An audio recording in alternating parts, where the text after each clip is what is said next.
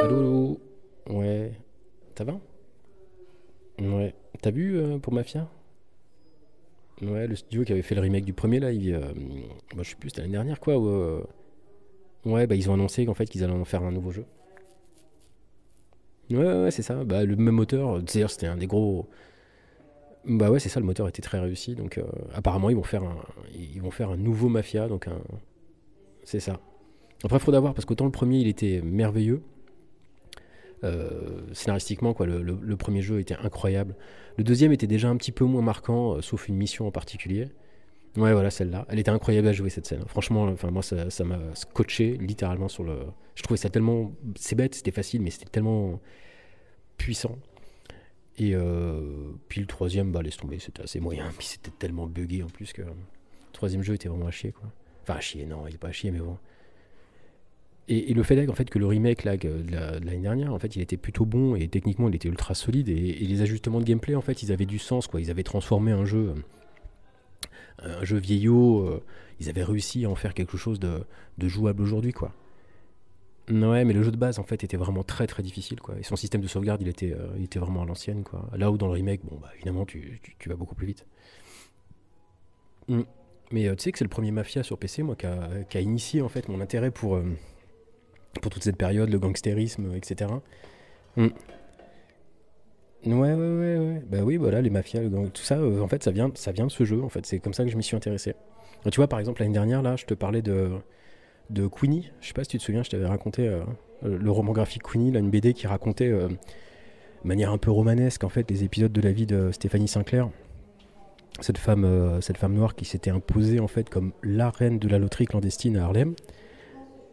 Ouais, Harlem et New York, ouais, voilà, c'est ça. Et donc, c'était Queenie, c'était un personnage un peu emblématique. Ils en avaient fait un roman graphique et. Ouais, et ben à, l'époque, dans la bibliographie en fait du roman graphique, il était mentionné en fait le livre de, de Raphaël Confiant sur elle. Et ben à l'occasion d'un passage en caisse euh, au début de l'été là, je me suis retrouvé devant un présentoir, euh, euh, tu sais des éditions Folio là qui font une espèce de sélection de livres offerts quand on achète deux, etc., etc. Ouais voilà ce genre de truc. Et ben là Christine elle me regarde, elle me dit bah tiens tu, tu prends pas le bouquin sur Queenie tu moi je regarde. bah, en fait, oui, c'était, c'était le bouquin de Raphaël Confiant qui était offert. Donc j'étais super content, quoi. Ouais, et bah autant te dire que j'ai ouais, c'est vraiment incroyable à lire quoi. Raphaël Confiant déjà c'est un auteur. Alors c'est un auteur martiniquais en fait qui est plutôt euh, alors, il est très il est très connu hein, euh, euh, et notamment connu en fait pour sa façon de euh, enfin pour sa manière de jouer avec la langue française. Voilà, il travaille sur le créole quoi. Donc c'est ça. Et, donc tous ces jeux de langue, en fait, ce qui est intéressant, c'est que dans le cas de Queenie, en fait, ça, ça, s'intègre complètement au propos. C'est-à-dire qu'en fait, Queenie, qui se retrouve à être cette,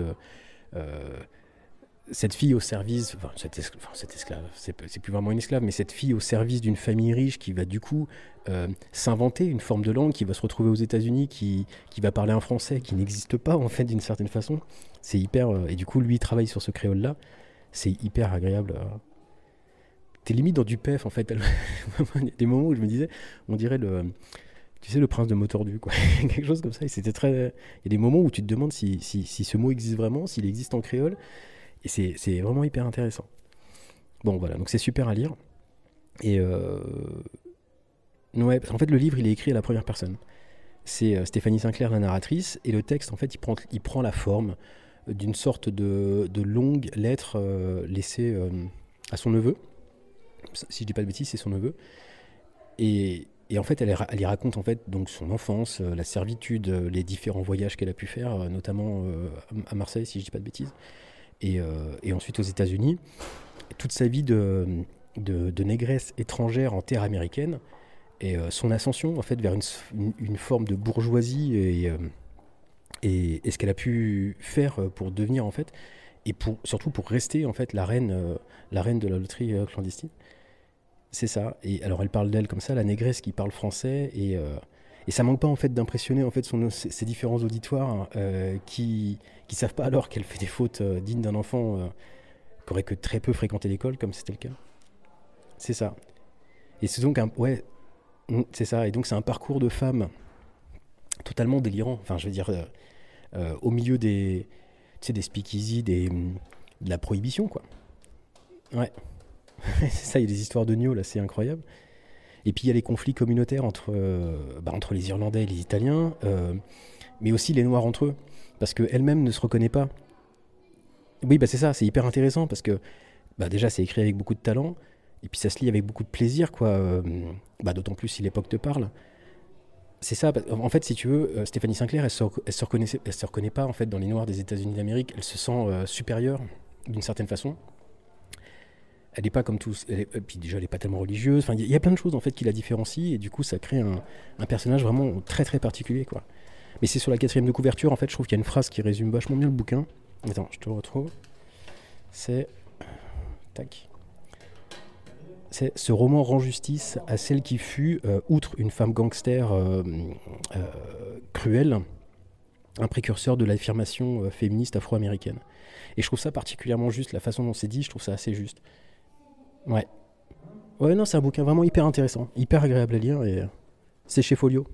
Mais demande à ton libraire, ça se trouve, il en a encore. Euh, il, en a quelques, il en a encore quelques-uns du présentoir. Euh. Demande-le. Oui, c'était une offre. Euh, mais c'est ça. Mm. Ça marche. Ouais, bah, je te tiens au courant. Ça marche, ça marche. Allez, gros bisous. Bonne journée. Salut.